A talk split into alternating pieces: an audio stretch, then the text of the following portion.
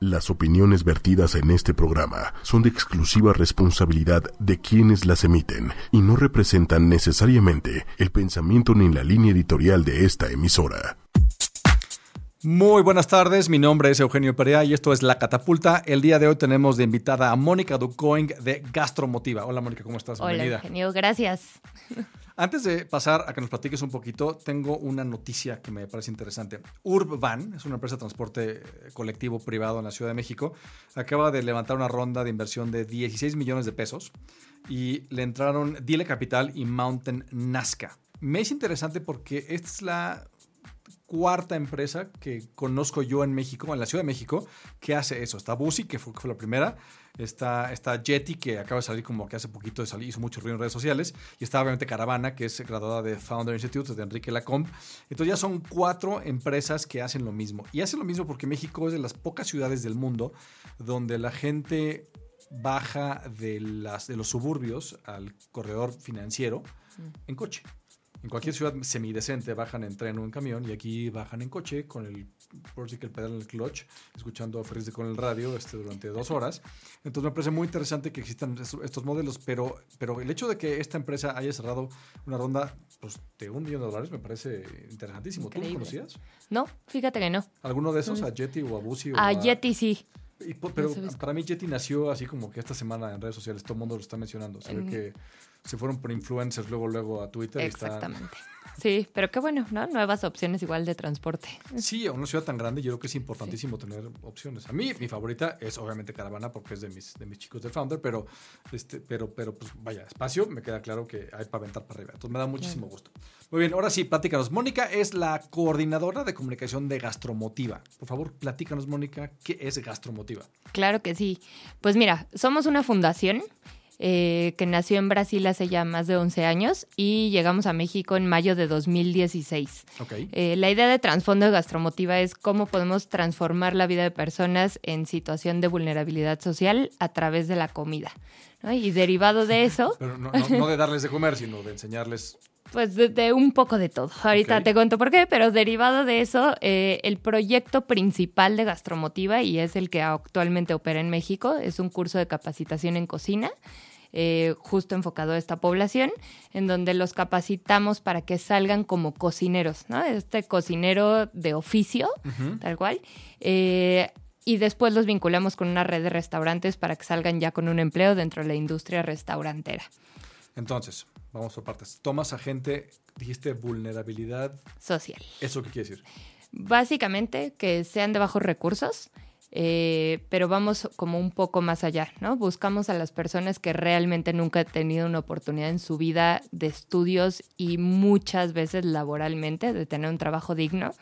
Eh, y hemos visto pues que es interesante este proyecto para diferentes públicos, ¿no? Por ejemplo, tenemos ahora eh, alumnos refugiados, hemos trabajado con gente que viene saliendo de cárcel, eh, entonces, bueno, como ir ubicando estos distintos grupos en la sociedad que por alguna u otra razón se les cierran las puertas, esas son las personas que queremos apoyar. Oye, ahorita que dijiste, antes de déjame, voy a hacer un pequeño paréntesis. Perfecto. Hay una cosa que se llama DeFi Ventures. DeFi Ventures es una fundación gringa que hace cursos de emprendimiento para gente que va a salir de la cárcel. Ah.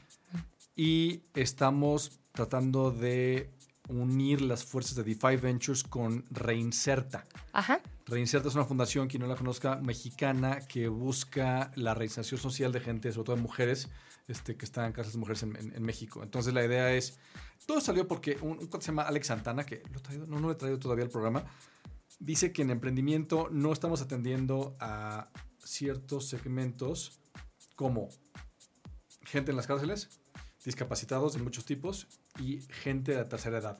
Claro. Entonces, sí, todo el mundo quiere emprendimiento en la Condesa y para chicos nice de Saco Azul, ¿no? Pero no, no estamos buscando a gente que realmente sería mucho más, se vería más beneficiada por el emprendimiento. Entonces, mm. está increíble, ¿no? No he pensado en eso. Entonces, gente que sale a la cárcel, porque sí, es, van a la cárcel, se, vuelven expertos en el crimen, salen y...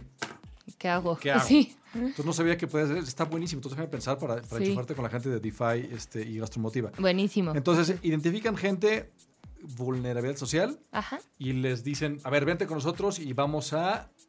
Vamos a capacitarte como cocinero. Ok. ¿Y en qué consiste esa... Esa capacitación, perdón. Eh, pues mira, es un curso de técnicas básicas de cocina.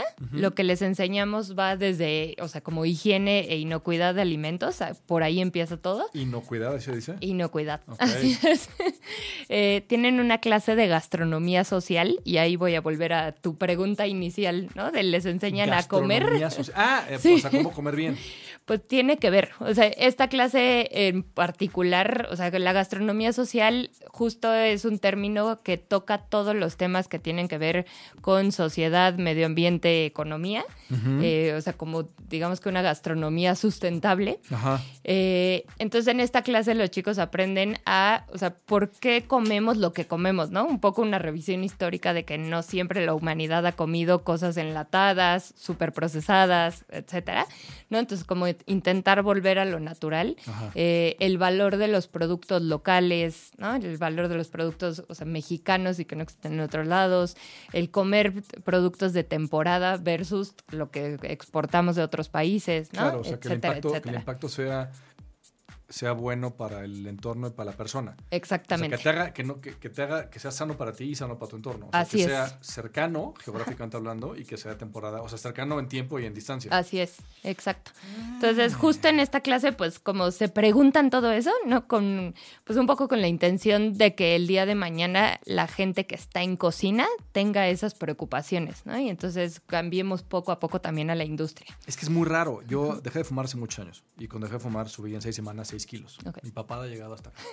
Entonces, bueno, tengo que aprender a comer bien y pues me volqué a la literatura y me topé con que como especie no sabemos comer. Y para mí fue como, ¿cómo es posible que seamos la especie dominante del planeta y no haya un, un canon de, a ver, tú debes de comer esto? Pues, claro. ¿Cómo es posible? Entonces tuve que meterme hasta la cocina literalmente, averiguar qué es lo que hay que comer y gracias al cielo encontré a un autor, se llama Michael Pollan, que, que, después de pasar por todo Zone y South Beach y Atkins y todas jaladas, di con Michael Pollan y eh, fue así como que, porque él no es ni nutriólogo ni, ni bariatra, él nada más es investigador y es un periodista. Entonces, a ver, a ver, de todo esto que investigué, aquí están las reglas que debo seguir para comer bien. Y de ahí empecé ese rollo de, pues sí, de, cómo comer, qué comer, cuándo comer, cuándo. Y muy interesante, muy, muy interesante, pero pues sí. Y entiendo que la gente, pues, sale de una situación súper. No puedes ni pensar bien por la, por la premura de tu existencia, pues mucho menos que vas a comer bien, ¿no? Exactamente. Y donde vas a preparar, pues, ¿qué es, no? Sí, totalmente. Entonces, bueno, esta clase justo. Donde refrescos y papas, pues, no es la comida de todos los días. Exactamente. Que es la gran bronca. O sea, no es culpa ni de Coca ni de McDonald's. ¿eh? No. era, era comida de cumpleaños de niño chiquito y ahora se volvió comida del diario por todo el mundo, pues, o sea, la obesidad y el síndrome metabólico viene por, no por culpa de McDonald's y Coca-Cola, por culpa de que la gente come cosas que no debería comer todos los días. Totalmente. O sea, si diario comes de limón de Vips, pues claramente eh, algo te va a pasar, ¿no? Sí, ah, por completo. Entonces, gastronomía social, no sabía, me parece maravilloso. Ya, ya aprendí, hoy ya gané. Buenísimo. Eh, bueno, después de eso tienen ya como clases súper clavadas de cocina, ¿no? Empiezan con técnicas básicas de cocina, los enseñamos a cortar, a identificar todo lo que hay dentro de una cocina, a hacer fondos, salsas, etcétera, etcétera. Eh, pasan por una clase de gastronomía mexicana. Aquí sí me encantaría presumirte, fue un módulo que desarrollamos de la mano con el chef Ricardo Muñoz Zurita, que es el investigador de cocina mexicana. ¿Ricardo Muñoz Zurita? Sí. Me siento bien ignorante, no sé quién es. Eh, restaurantes Azul, ah, histórico, Azul, no sé cómo se llama, el de la UNAM y Azul Condesa. Ya, ya, ya. Y, o sea, pero es como el referente de investigación en cuanto a cocina mexicana, ¿no? Entonces, pues ha sido un privilegio trabajar con él y, ¿no? y que el módulo haya sido formado, pues gracias a sus conocimientos. Para variar, los extranjeros son los que también lideran eso. Diana Kennedy ha sido de los mejores que ha investigado. Llegó a México. Sí. Exacto. Sí, siempre son los que más saben. Los franceses y los ingleses, los italianos siempre dominan México más que nosotros. No sabía este cuate Ricardo Muñoz ahorita. Pues qué bien lo investigaré. Entonces el módulo lo hicieron con él. Exactamente. Eh, y bueno, y, bueno, pues sí cerramos, pero tenemos clase de panadería, pastelería y confitería. Eh, luego hay un módulo de servicio, ¿no? Porque es, pues es parte de la industria restaurantera. Entonces también la gente que quiera una salida profesional de ese lado lo puede hacer. Tienen un módulo de formación profesional en donde les enseñamos cómo hacer bien tu currículum, cómo presentarte una entrevista de trabajo, qué deberías de esperar de un trabajo en cocina, ¿no? Porque es un mundo súper diferente. Eh, y sí, bueno, esas son como las clases base- bases. Y durante todos los tres meses y medio del curso tenemos una clase que se llama Ciudadanía, que es de desarrollo humano. Entonces, la metodología justo es lo interesante, combinamos la parte muy técnica con esta parte humana, ¿no? Entendiendo desde hace mucho y en México cada vez lo vemos más claro, que si no eres capaz de restaurar a la persona, al ser humano con toda la historia que trae, va a ser imposible que se desarrollen bien, ¿no? En lo que sea. Tenía yo un debate muy interesante con... con hay una, una cosa que se llama Collective Academy. ¿Sí? Pato Bicharax, el fundador, tenemos un debate que decíamos que vamos, tenemos un diplomado de ciudadanía para que exista en este país una cultura de consecuencias, Ajá. buenas y malas. Buenas consecuencias para el buen comportamiento, si pagas impuestos, si eres honesto, si respetas reglas, y malas para la gente que hace trampa y hace... eh, Totalmente. No sabía que estaba... Está increíble. Entonces, tres meses y medio de aprendo, aprendo de qué comer y aprendo a prepararlo y cómo servir todo y además a ser un buen ciudadano y ser un buen bicho para el país. Exactamente. Ahora, esta gente que está en esta situación de vulnerabilidad social, ¿de qué vive mientras esos tres y medio meses? Eh, mira, ¿Les la dan beca? ¿Les pagan mientras? No, no les pagamos. eh, de hecho, la mayor parte de los alumnos llegan, o sea, como en una situación de tener un trabajo temporal o, o sea, o dedicarse a algún negocio familiar, tipo vender tamales, eh, tener un puesto de tacos, ¿no? Como cosas por el estilo. Muchos trabajan en tianguis y demás. Eh, muchos otros son jóvenes, entonces, o sea, de alguna manera todavía los mantiene su familia, afortunadamente. Esa, esa redecita muy bien. Exacto. Eh, y hay gente, sí tenemos varios casos, que han tenido que buscar un trabajo, ¿no? Para poder estar en el curso. Entonces, ¿Y cabe en ay, su vida el, el curso y el trabajo? O sea, Pues ¿cuántas es hor- cuántas difícil. horas al día son de curso? Son tres horas al día, de tres y media a seis y media de la tarde, eh, O sea, pero sí pueden en trabajar toda la o en mañana. noche ya. Exactamente. Y no tienen que hacer tarea. No. O sea, no, no- no los mandas a su casa a pelar ajos toda la noche. no, no, no, para nada. No. Hacen tarea de repente, pero en general no. Es que, no, no, pelar ajos tiene su chiste. Hacerlo bien tiene muchísimo chiste. Mucho chiste. Estos tres meses y medio de curso y, y salen siendo, haber, habiendo entendido el tema de la alimentación, de la gastronomía social, cómo cocinar, Exacto. varias cosas y cómo ser un buen ciudadano. Sí. Y luego, ¿qué pasa? Y después, bueno, justo el, como el final de su clase de formación profesional es una cosa que llamamos feria de oportunidades, que es literalmente una feria laboral. ¿no? Entonces invitamos a todos los restaurantes de nuestra red, que ahorita les cuento esa parte, eh, y hacemos una feria laboral. Vienen, o sea, chefs, gente de recursos humanos, algunos gerentes, a entrevistar a los alumnos. Entonces nuestro compromiso es que cada alumno que sale gastromotiva tiene un empleo seguro. ¿no? 100%. ¿En serio? Sí. Sí, sí. Un empleo seguro. Esa es una frase poderosísima. poderosa y, y Es segurísima. una, es una promesa durísima. ¿Qué, qué edad tiene el, el estudiante promedio de Gastromotiva?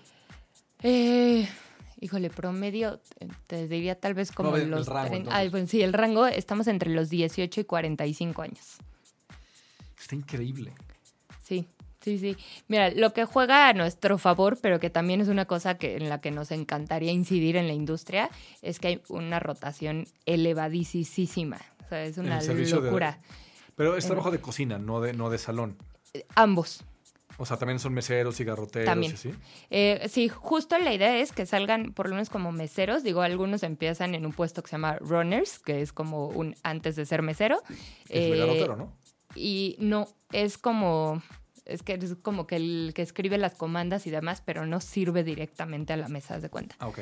Eh, pero en general queremos justo cocineros, ¿no? Y ahí digo, sales como cocinero A, B o C. Entonces nuestros alumnos están en el C y B, que es pues el que va y pica todas las verduras, eh, hace algunas preparaciones muy sencillas y demás. Ok, pues entonces ya entran en un track este, de trabajo de cocina. Sí, Bueno, y siendo sí. México, creo que es el destino dos o tres del mundo en tema de cocina. gastronomía. O sea, sé que somos el número 8 en turismo general. ajá, Pero en temas de cocina debemos estar en el top 5 sin ningún problema. seguro. Sí, fácilmente. Pero sí, la rotación es, es que es una chamba demandante. Es muy demandante. Sí. Yo he leído muchísimo y he visto muchos documentales de Anthony Bourdain Ujú. y es increíble cómo hablan de, de- de las demandas de, de la chamba. Entonces, el, el consumo de drogas es altísimo en las cocinas, la demanda, pero parece que eso genera una camaradería espectacular. Ajá. Y yo no sabía que en Estados Unidos todos los restaurantes de grandes ciudades, Estados Unidos, todos están poblados por mexicanos. Decía, dice Anthony Bourdain, Wow. tú corres mexicanos de, de Estados Unidos y todos los restaurantes buenos del país Adiós. cierran al día siguiente porque son la gente que hace que esto camine. Si no hay mexicanos, esto no camina.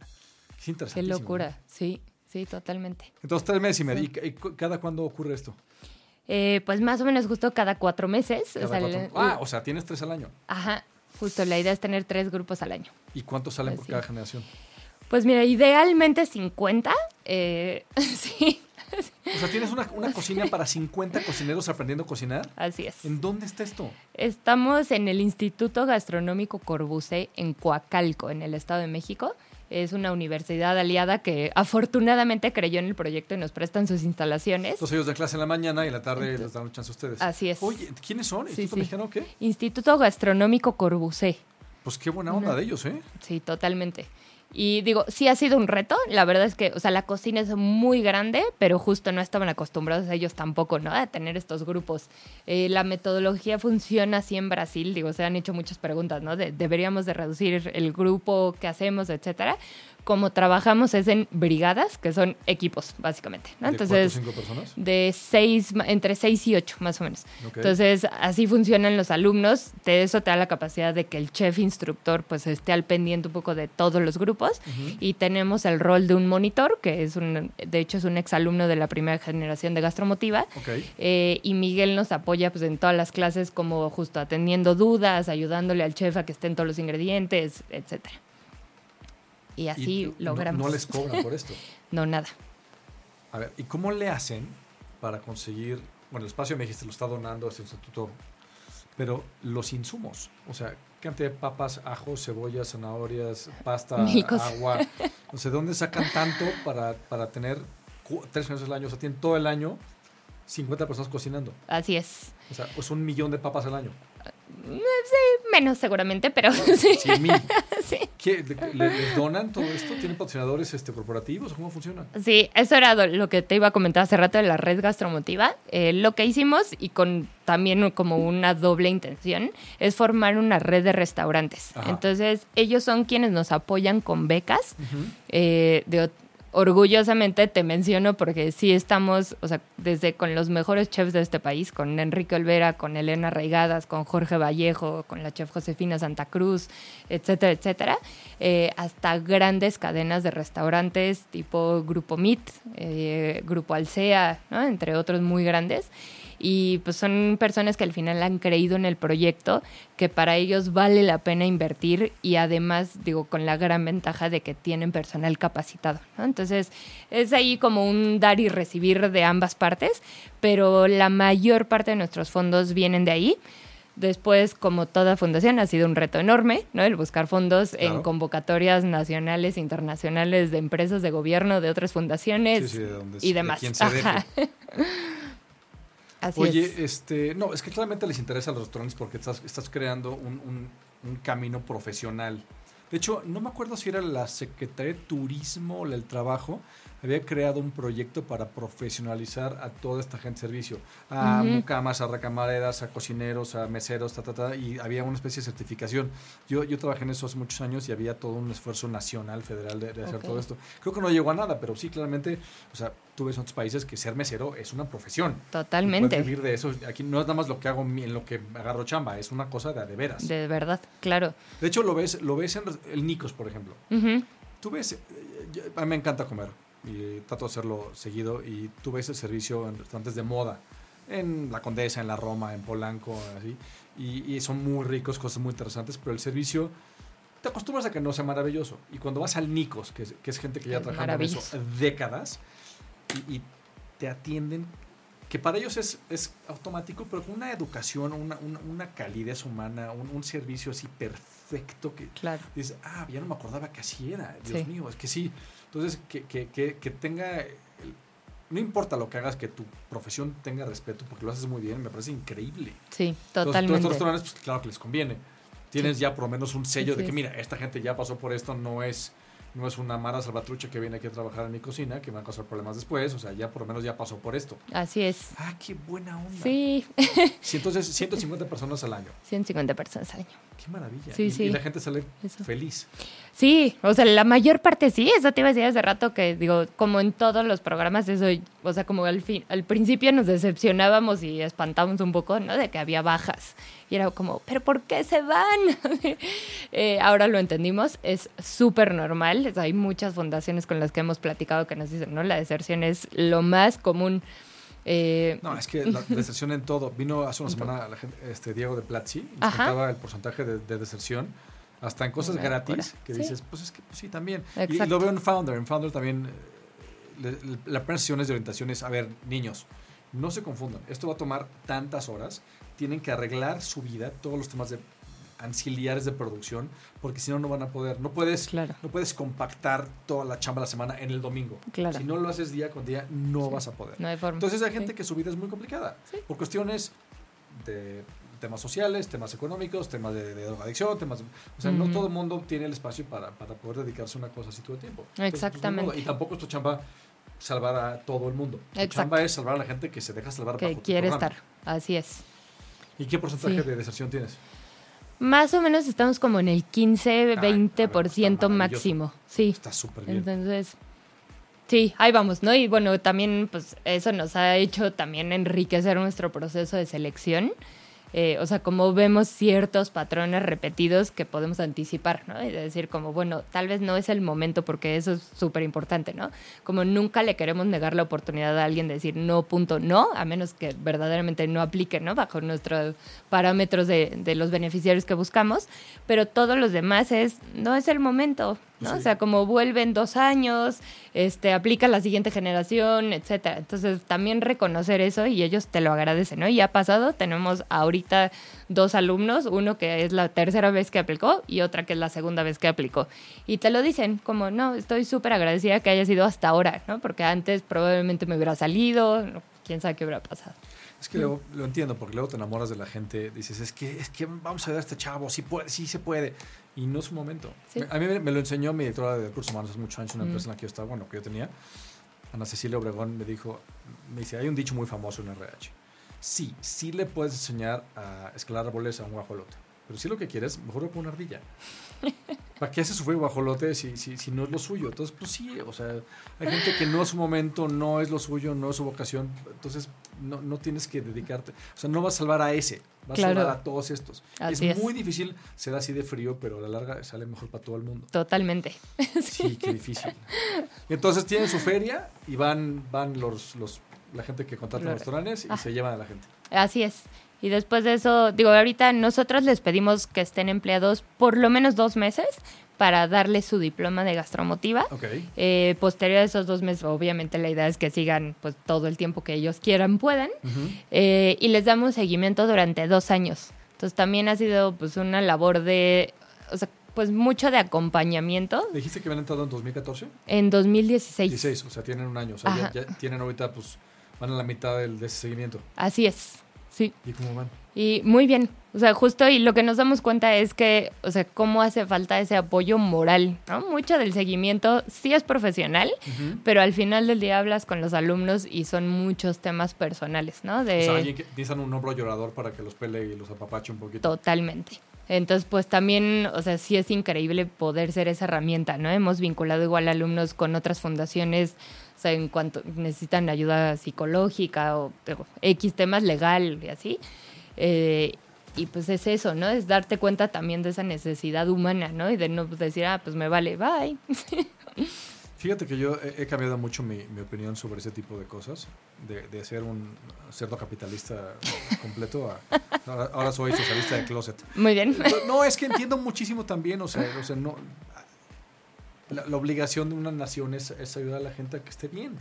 Entonces, lo que quiere es apoyo emocional y apoyo económico y esas cosas para que esté bien. Sí, No, no, no, la gente no te la gente no te traiciona al revés es es claro. es súper agradecida de, que- de que le des una oportunidad de hacer bien las cosas Sí, y qué bueno porque además además una cosa que está pasando en la Ciudad de México en particular y en el país en general es hay una fricción positiva cultural Ujú. impresionante está llegando gente de todos lados del país y de otros países de, de- de ámbitos creativos y industriales y de todos y hay una fricción se está creando una cosa increíble entonces ahora de veras en México puedes comer como en ninguna parte del mundo. Totalmente. Y a precios que no lo podrías creer tampoco. Digo, Sí. carísimos también, pero también baratísimos. Sí. Y, y es muy bueno porque se está cre- creando muchísimas cosas. Me parece maravilloso. Sí, Y el hecho de que estén trabajando con las fundaciones y con los restaurantes más de nombre, pues ayuda muchísimo. muchísimo. Sí, Oye, es entonces me dices, increíble. esto nació en Brasil. Sí, Y luego, ¿por qué, Efectivamente. ¿y cómo llegaron aquí o qué? pues la, la historia es, bueno, por un lado en Gastromotivo en Brasil ya tenían ganas Por como cierto, de... qué buen nombre, ¿eh? Gastromotiva. Me, Sí, me ¿verdad? Eh, tenían ganas de, de ya salir de, de Brasil. En Brasil están en tres ciudades, en Sao Paulo, en Río y en Curitiba. Eh, y en algún momento pues dijeron como esto tiene que pasar en Latinoamérica, ¿no? Hay condiciones sociales y gastronómicas muy similares a Brasil. Sí.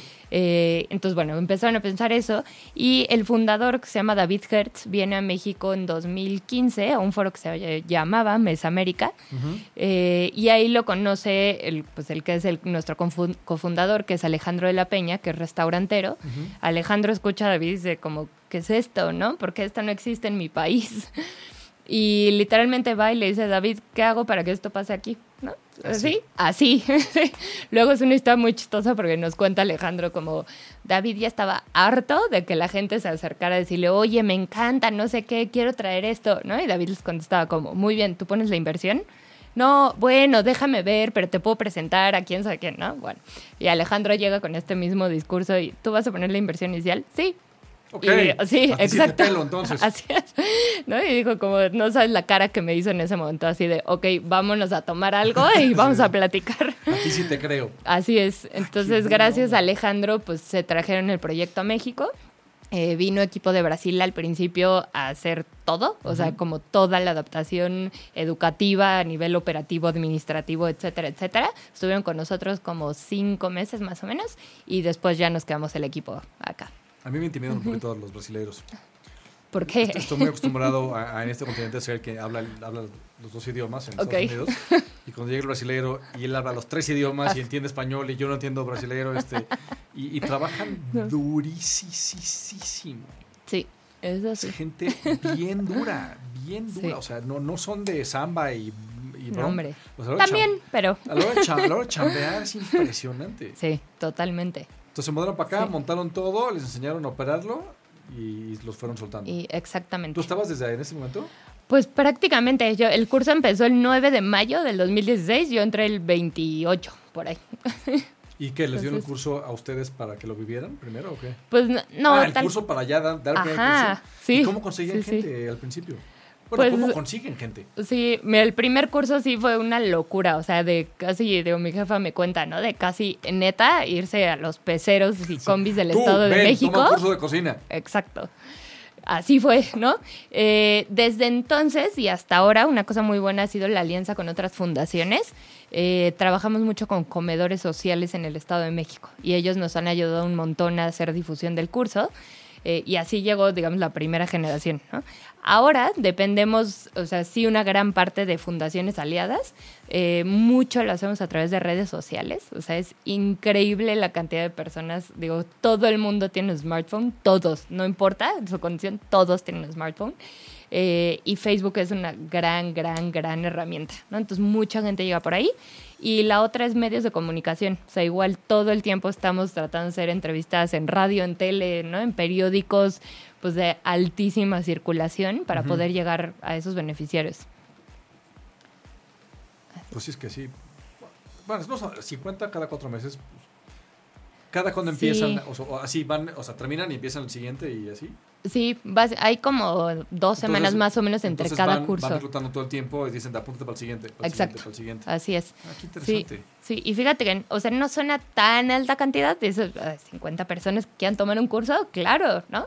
Pero nos ha pasado dos cosas. Uno, que llegue gente, o sea, que solo quiere tomar otro curso y para eso no estamos, ¿no? O sea, como es una inversión súper alta en cada alumno, como para que digas, ah, bueno, un curso más en mi currículum. No. Ya. Una es esa. O sea, los turistas que les encanta tomar cursitos. Y la otra, personas que, digo, desafortunadamente, pues también quieren tomar provecho, ¿no? Porque la salida laboral que tenemos sea, pues yo no conozco a alguien más que te lo ofrezca. Entonces al final nos topamos con gente que te dice una cosa, todas las entrevistas, bla, bla, bla, y resulta al final que tienen una licenciatura, que lo que sea, o sea, muchos casos. Y pues sí, es difícil. O sea, dicen, esta, esta fundación me va a meter a trabajar con Enrique Olvera, entonces digo que no sé hacer nada. Así es. Entonces, me aguanto el curso cuatro meses y acabo conociendo a Enrique Olvera. Exactamente. Que chafa. Sí. Sí, porque es tomar, Totalmente. tomar el espacio de una persona que estaba en vulnerabilidad social cuando, Total. no, cuando la tenían. Sí, y a los mismos alumnos, digo, pueden ser de neta, o sea, no sé, de estar en realmente en una necesidad de tener esta oportunidad, pero incluso a ellos siempre les decimos de la manera más transparente, o sea, un alumno a gastromotiva le cuesta 18 mil pesos. ¿no? Si tú, O sea, cada alumno a ustedes cuesta 18 mil pesos. así es. Si O tú sea, les cuesta- ocupas les el lugar de cuesta alguien, ciento- les cuesta 200 mil pesos entre pitos y flautas cada curso. Son 100 de alumnos, curso. más los 100 de equipo y comunicación y publicidad. y eh, no, pero como, oye, ah, O sea, 18 números, por 50 uno. puntos son 100, Ajá, ¿no? sí, sí. Más, Bueno, otros, más otro tanto 20. de, de sueldos y Sí, un gastos, montón. ¿no? Sí, o sea, es, un montón. montonal de lana. Es un montonal. Pero es justo pues la calidad, digo, del, o sea, no solo les damos los insumos, tienen uniformes, o sea, tienen realmente todo, todo, todo lo que necesitan para que ellos solo tienen que hacer el esfuerzo de llegar al curso. ¿no? Ya estando ahí, todo lo demás lo cubre Gastromotiva. Así es. Ya estoy pensando cómo, cómo, cómo podrían... Porque siempre es complicado vivir de donaciones. Sí, Porque es lo primero que las empresas cortan cuando hay crisis. así es. Entonces tienen que encontrar una manera de que sea... Bueno, en Brasil lleva desde qué año Desde el 2006. y sigue vivo. sigue vivo. Ahí igual te cuento un poquito que pues es la tendencia hacia unos años que justo ahorita están repensando el modelo para volverse un negocio social. Eh, para que sí haya ingresos. exacto. Sí, porque si no... Sí, Porque pues, pueden hacer, pueden, pueden hacer un, un- este mismo proyecto, pero vendérselo a empresas para que ellos lo ofrezcan a sus empleados o las familias de sus empleados. Entonces vas con Bimbo, yo te armo tu proyecto de gastromotiva de Bimbo. Entonces ellos te pagan la lana para que entonces ese sea un ingreso. Tú lo, tú lo operas, lo, es un white label. Exacto. Porque si no llega un ser. punto donde cambian de director general en el grupo en CMR o en Alsea, dicen, a ver, no, espérame, estamos en crisis, la ¿Esto acción recayó dos puntos, que lo cortamos. Y siempre es, una, es horrible estar persiguiendo la lana. Sí, totalmente. Sí, pero bueno, por ahora pues ha sido la experiencia y digo de un modelo funcional, ¿no? Que afortunadamente pues va muy bien, pero sí pensando en eso, ¿no? Y en que pues creo que a todos a todos los- les beneficia el que sea un negocio más allá de una fundación. ¿No? Y eso me encantaría contarte brevemente, pero justo esta, como este brazo de negocio social en Brasil es un proyecto que ayer cumplió un año que se llama Refectorio Gastromotiva. Y es un comedor social que armaron de inicio para los Juegos Olímpic- Olímpicos eh, con una fundación del chef Máximo Botura que se llama Food for Soul. Y básicamente lo que hacen es todos los días servir cenas a personas en situación de calle. Ya. Eh, pero es cenas, o sea, de unos platillos impresionantes, como si fueras a comer aquí al mejor restaurante de Polanco. Eh, en Brasil han estado 80 de los mejores chefs del mundo cocinando, ¿no? Para esta gente. Y pues justo es esa parte también de rescatar la dignidad humana, ¿no? A mí cuando me, nos contaron cómo funcionaba, todos los días hay voluntarios que son meseros, ¿no? Y yo les preguntaba, pero, o sea, pues, ¿qué más da que haya un mesero o que pases con tu charolita, como en típico comedor Sí, sí. de película? Eh, y pues la respuesta, con- ¿no? Y ya luego se me hizo muy evidente, fue eso, ¿no? Pues es una forma también de darle dignidad a la persona. O sea, el que tú llegues y te sientes en un lugar hermosamente decorado y tienen flores en las mesas y velas y etcétera, y hay alguien que te atienda, no importa quién seas, ¿no? O sea, imagínate cómo enaltece eso a la gente que va a cenar ahí diario. Leí hace una semana una cosa que me, me fui a espaldas. El alcalde del condado de Utah, no de la ciudad de Salt Lake, del, del- del condado de Salt Lake de Utah, Ajá. Hace como ocho meses, sin decirle a nadie, se fue a pasar dos noches de homeless. Uf. La primera noche en la calle y la segunda noche en un, En un albergue. en un albergue. Wow. Nada más como una persona de seguridad, que también iba así, pero, pero no le dijo a- más que le dijo a su esposa, este fin de semana no cuentas conmigo, entonces, así, y así. Wow. Y meses después alguien chismeó y se, la prensa se enteró, pero él no le dijo a nadie, nada más quería entender porque había un voto que hacía importante y dice que fue aterrorizante. Dice que prefirió estar en la calle, a pesar de que estaba lloviendo y todo, pre- se sentía más seguro en la calle que en el albergue. Qué locura. Dice que la Sí, no, violencia, sí. las drogas, el terror, la inseguridad, todo en el albergue era así, así No, está cañón. Horrible. Qué cosa, ¿no? Sí. No, Un qué locura. además, así, o sea, Sí. pues yo voy a averiguar esto, sí. Qué Wow. cosa, ¿no? Sí. Entonces sí entiendo muy bien. Pero sí, Pues- puede ser un negocio, puede poner un restaurante.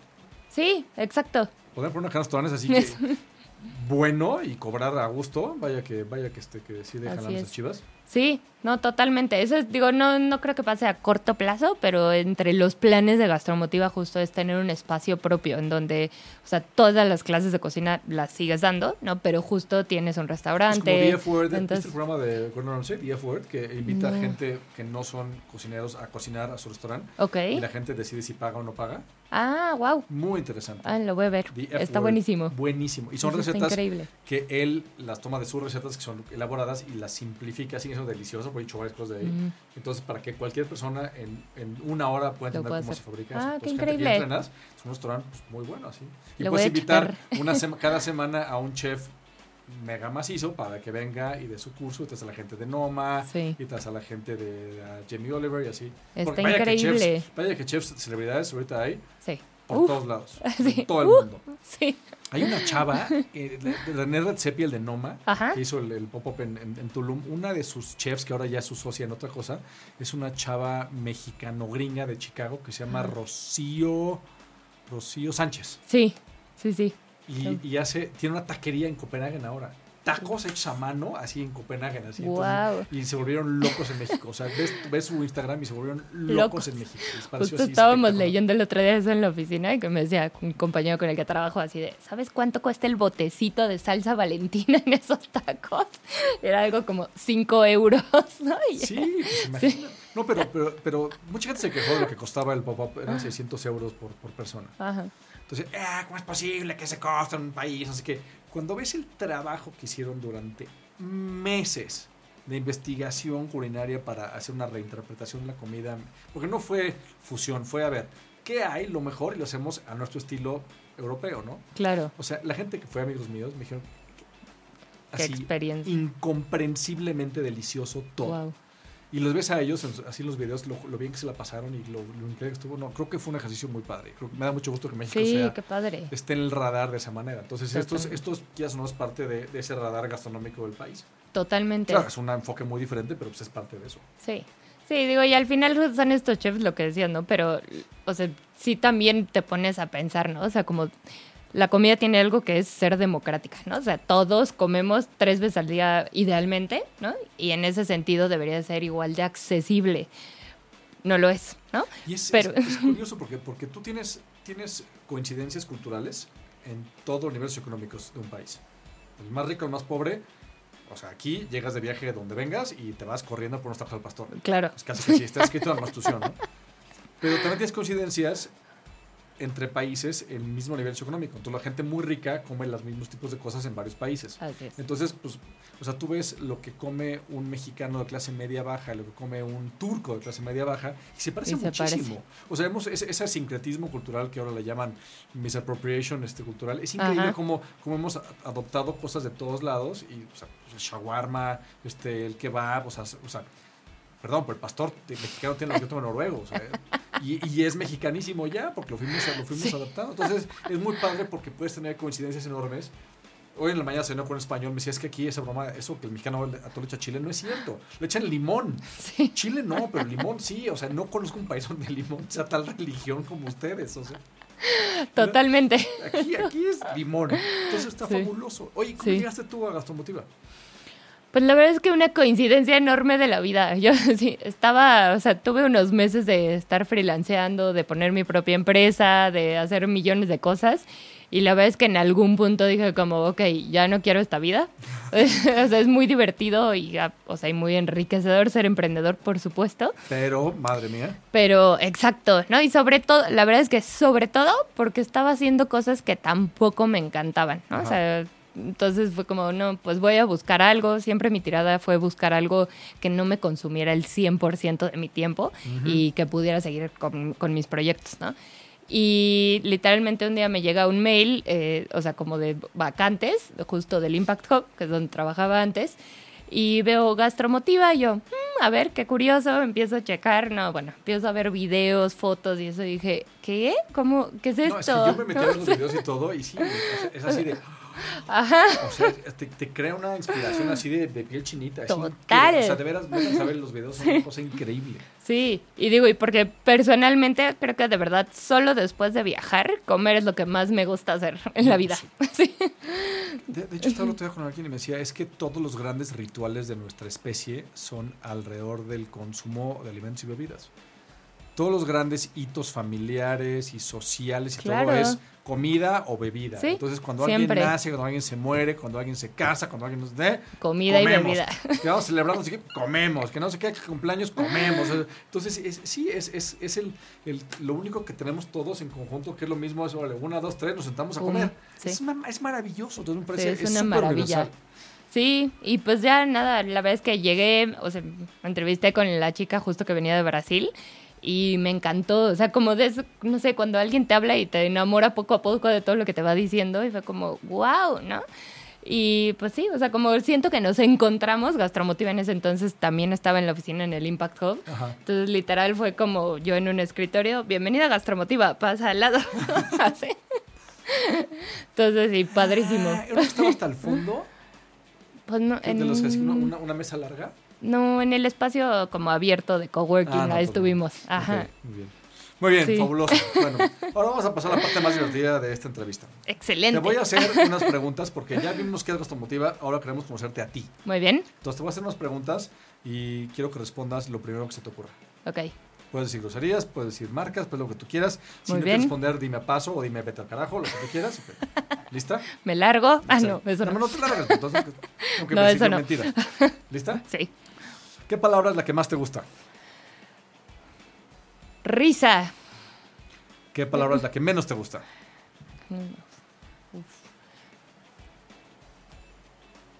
Yo creo que hambre. Hambre. Ok.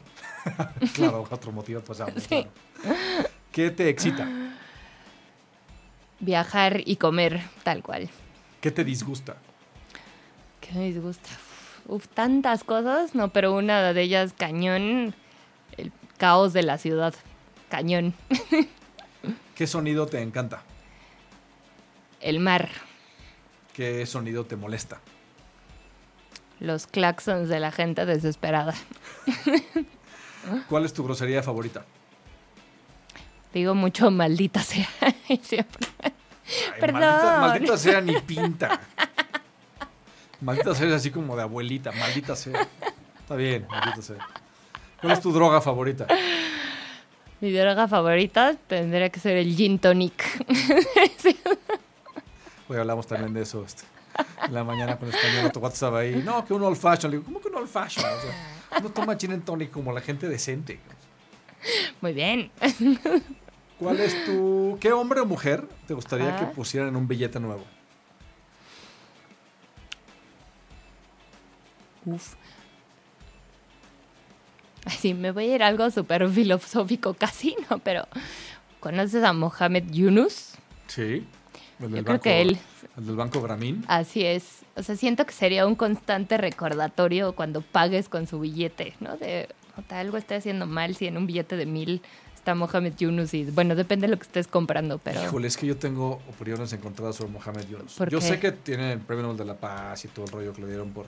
Mohamed Yunus, para los que no sepan, es quien, quien reinventó el concepto del microfinanciamiento moderno. Entonces tiene un banco que se llama el Banco Gramín y hacen préstamos, micropréstamos a grupos de mujeres campesinas y empezaron en India. Y ahora es todo un movimiento mundial y es un tipo famosísimo y es socio de Slim en una microfinanciera y no sé.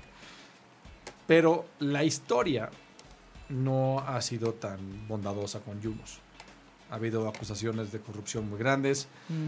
El efecto de sus micropréstamos a la larga no está muy comprobado que hagan, tengan un efecto positivo en las sociedades. Ok. Y, y la gente ha tomado su, su camino y ha hecho cosas que hoy en día parecen pues, predatoriales. Cuando tienes préstamos en México de emprendimientos famosos en México, cuando el CAT es de 3.500 a 6.500% anual, dices, Claro, híjole, sí. toda la industria del microfinanciamiento en India, en Nigeria, en México, es las tasas son... Es un poco lo que Eso pasa sí. con el programa Oportunidades, que tienes ya hoy en día familias que van a la tercera generación en oportunidades. Y no han salido porque nada más estás como que ayudando a que se permanezca ese, ese ciclo de, de- de dar y de pobreza. Lo que hacen ustedes en Costomotiva es lo opuesto, es enseñas para salir del agujero. Aquí es das Dar. para que el agujero no te duela tanto. Entonces, estás, estás permitiendo que la gente permanezca en una situación de, de pobreza porque nada más lo haces un poco menos horripilante. Ya. Digamos, es, no, no, a ver, te enseño para que tú solito te levantes y, y- y te salgas de eso. Y creo que eso es mucho más Claro. valioso. Y el tema de nada más dar, Sí, es difícil. Sí, la verdad es que- yo me- que yo, lo admiro por, o sea, creo que sí es como un, o sea, un rompe paradigmas, digamos. Ahora totalmente creo que, pues, digo, y como todo, es corrompible, ¿no? Y digo, sí, no tenía idea de que hay escándalos en general contra él. Eh, pero sí creo que es alguien que cambió un paradigma, ¿no? A nivel mundial. Y personalmente lo conocí hace un par de años Ah, sí. en, en el Global dicen que- Social un Business Summit. interesantísimo. Interesantísimo. O sea, yo no digo que él sea malo, yo creo que todo el mundo tiene facetas buenas y malas. O sea, la persona más admirable tiene un lado oscurísimo Claro, y el peor enemigo que quieras tiene cosas maravillosas y su perro seguro lo quiere mucho. Sí. Pero yo no sé, yo, o sea, Yunus creo que lo han endiosado más, más, o sea, en vez de, es como la gente que dice, es como Uber para papelerías. O sea, no, no están viendo el valor de Yunus. Yunus Claro. es un tema mucho más de comunicación que un tema, de, un tema financiero. Sí, puede ser. Pero es un tipo, Sí, sí. me, me- o sea, me respeto lo que ha logrado. Mm. Ahora, lo opuesto, ¿qué personaje desprecias? Ahí voy a decir que a tantos políticos. Sí, Pero, pero, esa, esa respuesta es Mira, no te fácil. quisiera dar un nombre, pero te voy a decir en general mi sentimiento. Ajá. No, ahora Dime. que trabajamos en el Estado de México, te lo juro que cada vez que piso ese lugar, o sea, neta, mi sentimiento es como, güey, aquí no existe la ley, punto, punto, ¿no? Y se ve en todos lados.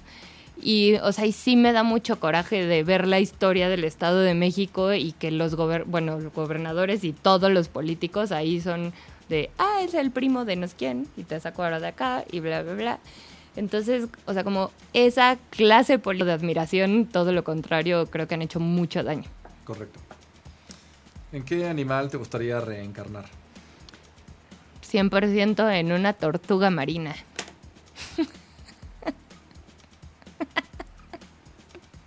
No es lo más exótico que hemos escuchado aquí, ¿verdad? Creo que la vez de, la, No. la vez de la ardilla fue la, la vez que más así dije. Una ardilla. Pero sí, una tortuga marina, pues sí, tiene una vida comiendo ahí este, medusas, yendo a las playas. Son Increíbles, inmensas. son inmensas. Nadie se mete con ellas. A mí me da, cierta, a mí me da como Sí. cierta tristeza. Yo sé que estoy antropomorfizando, como se dice, a los animales, pero me dan cierta tristeza. así ¿Por de- qué? Me, me las imagino así, solitas, vagando por el mar, así recorriendo el planeta completo, yendo al país donde nacieron. No sé, me da, me da así como, es como los pingüinos así del, de la Antártida, así que me da así como, siento feo por ellos. O el pájaro Sí. ese que va del norte al sur, de- recorre todo el mundo lado a lado. Brother, ¿no podías así migrar, no sé, 100 kilómetros, no 80 mil? No sé, como que me da, siento feo. Además estoy viendo el documental de ¿De Planet Earth, de la BBC, Ajá. y, y sufres, de verdad dices... Pero bueno, si no te dedicaras a lo que te dedicas, ¿qué otra profesión te gustaría intentar? Me hubiera encantado también, también súper random, pero estudiar geografía. Geografía. Ajá, Yo tengo una, yo tengo una una maestría, ¿Sí? tiene, estudió la carrera y la maestría en geografía. qué increíble. Y la boleamos todos de que, oye, ¿y ¿cómo van tus mapas? Así, este, haces mapas para la escuela y así. Hola, Monse, si estás viendo. Saludos a Monse. Ahora, ¿qué profesión te negarías a ejercer? Uf. Nunca sería, pero te voy a decir la razón. Bueno, seguro hay muchas del estilo, pero nunca sería guardia de seguridad. Y te voy a decir por qué. Tengo un constante conflicto con diferentes guardias de seguridad, porque siento que es una profesión en donde, o sea, si te dicen esto es A, esto es B, no importa, no puedes hacer así nada diferente, ¿no? Es como así es, punto, se acabó. Y me he dado cuenta puta, cómo le rompen la creatividad y, o sea, la posibilidad de pensar por sí mismo, o sea, ¿no? En esa profesión, te lo juro, cada vez que voy a un edificio donde todo es muy protocolario, en mi misma oficina, y eso es como, madres, ¿por qué? O sea, enseña a la gente a pensar, ¿no? No a decir, ah, A y B, se acabó. Hablando de, gastronomía, hay una historia muy interesante que habla sobre ese tipo de cosas. Entonces comparan a Gordon Ramsay y a un cocinero de McDonald's. Ok. Entonces Ramsay entra a la cocina y no le pone reglas. Dices, haz lo que quieras, porque el señor tiene el talento para, para hacer magia. Claro. Pero al chavito que metes a McDonald's, le das, aquí están tus reglas, Sí, se acabó. te las memorizas, no puedes hacer nada que no esté en el libro y entonces exactamente así, no importa lo que pase, porque él no tiene todavía conocimiento ni, ni la- el talento para tomar decisiones dentro de la chamba. Nada más por volumen, no puedes tener a 50 mil Ramsays en McDonald's, es ni modo, chavitos les pagas 3 pesos y es así, Ya no está. les permites tomar decisiones porque no tienen la capacidad para hacerlo todavía. Entonces pasa eso con los, con los soldados de, de bajo rango, con los de seguridad, y es así es el diseño, porque no puedes pagarles más para que sean gente talentosa, porque en cuanto ganan más, son más listos, pues tienen una chava más interesante donde sí toman decisiones. Entonces, entiendo tu punto, pero, Sí. pero hay gente que, que está en un proceso. Ahora, lo que es terrible es gente que no tiene crecimiento y que se queda ahí. Claro, sí, totalmente. Ahora, eh, si el cielo existe, ¿qué te gustaría que te dijera adiós al llegar? Uf. Algo más como, bienvenida, vamos a echarnos una chela y te platico cómo funciona esto. Muy bien. ¿Cuál es tu frase favorita de una película? ah, mira, eso sí que ¿O qué película es tu película favorita? te voy a decir que, no te voy a decir la frase que la tengo por aquí anotada y te cuento mientras la historia. Hace unos días, como dos semanas, tuve la oportunidad de conocer a la señora Laura Esquivel, de como agua para chocolate. Ah, ok, ya, ya, ya. Y, o sea, yo no sabía quién era físicamente, estábamos en un evento y de repente veo pues, en un panel, no sé qué, dos mujeres y Laura empieza a presentar a otra de las ponentes, que es una chef venezolana, y leyó un texto, o sea, como tan emotivo, te lo juro, yo estaba así a dos de llorar, ¿no? Y yo dije, ¿quién es esta persona? Laura Esquivel, y luego todo me hizo sentido, ¿no? Ah. Sí, fue como, ah, y sí, de hecho, o sea, como a partir de eso dije, voy a releer como agua para chocolate, ¿no? ¿Y es una obra de arte? es una Nunca- obra de arte, ¿no? Es maravilloso. O sea, es como sientes que estás comiendo mientras lees, o sea, como todos los sabores, texturas y eso que hay dentro de una cocina. Y bueno, te, te leo en un segundo la Ah, frase. frases apuntadas ahí, eres Ah. igual de nerd que yo. Así es, de repente. Así. Eh, una parte del libro dice, el amor no se piensa, se siente o no se siente. Punto. Ok, nice. ¿Y en la película sale eso o no? Sí. Ok. ¿Quién fue tu maestro favorito? Ay, hay varios, pero creo que te diría uno de la universidad que se llama Mario Campos, que todos pueden conocer porque tiene un ¿Es el noticiero en Foro TV. Ah, es- yo, yo- yo lo sigo en, en Twitter. Y maravilloso. Maravilloso, ¿no? sí, de acuerdo. Y me encantó. O sea, Mario me dio clase justo de periodismo.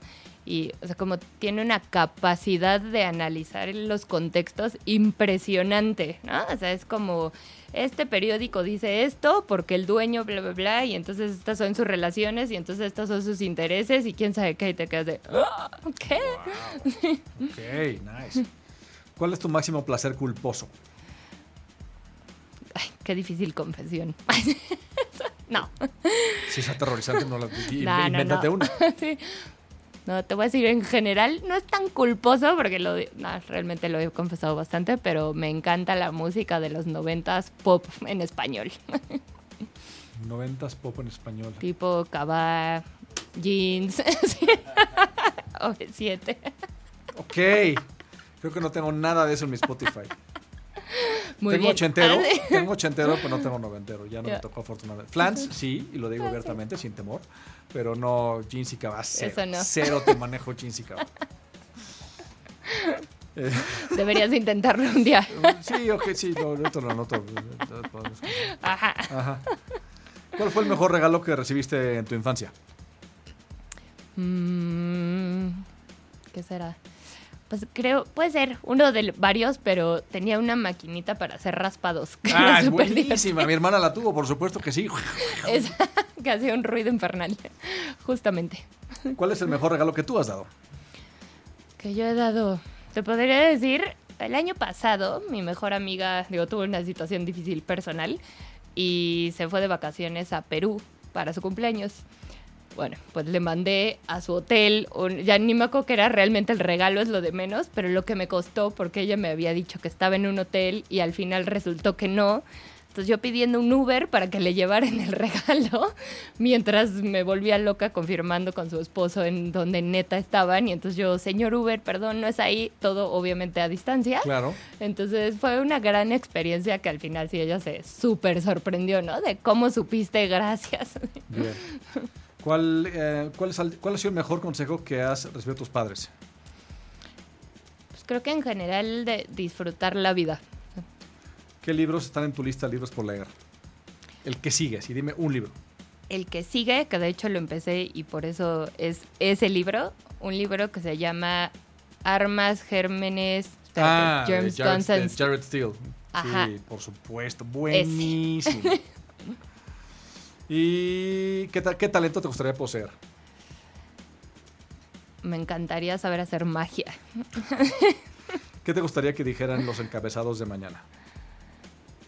Uf, tantas cosas, pero creo que si mañana amaneciéramos y hubiera una noticia tal como la pobreza a nivel mundial se redujo al 1%, sería algo impresionante. Muy bien, fabuloso. Muchísimas gracias. Mónica Ducoin de Gastromotiva. Antes de irnos, dos cosas. La Semana del Emprendedor es del 15, del 11 a 15 de septiembre, ya va a ser ya. Va a ser un eventazazazo. Tenemos nuevo presidente y le están echando muchas ganas. Y también está el Laboratoria Summit. Va a ser en Ciudad Indianilla y es increíble. Métanse a la página de Laboratoria y la Semana del Emprendedor. Semana del emprendedor.go.mx. Tienen que ir, es una maravilla de evento. De veras, de veras tienen que ir. Mónica, muchísimas gracias por venir. Muchas gracias Me a ti, divertí como enano. Y gracias a todos por estar con nosotros. Y acuérdense que esto de emprender, esto es la catapulta. Y esto de emprender es un seguro de vida. Gracias, buenas noches. Si te perdiste de algo o quieres volver a escuchar todo el programa, está disponible con su blog en ochoymedia.com. Y encuentra todos nuestros podcasts de todos nuestros programas en iTunes y Tuning Radio. Todos los programas de ochoymedia.com en la palma de tu mano.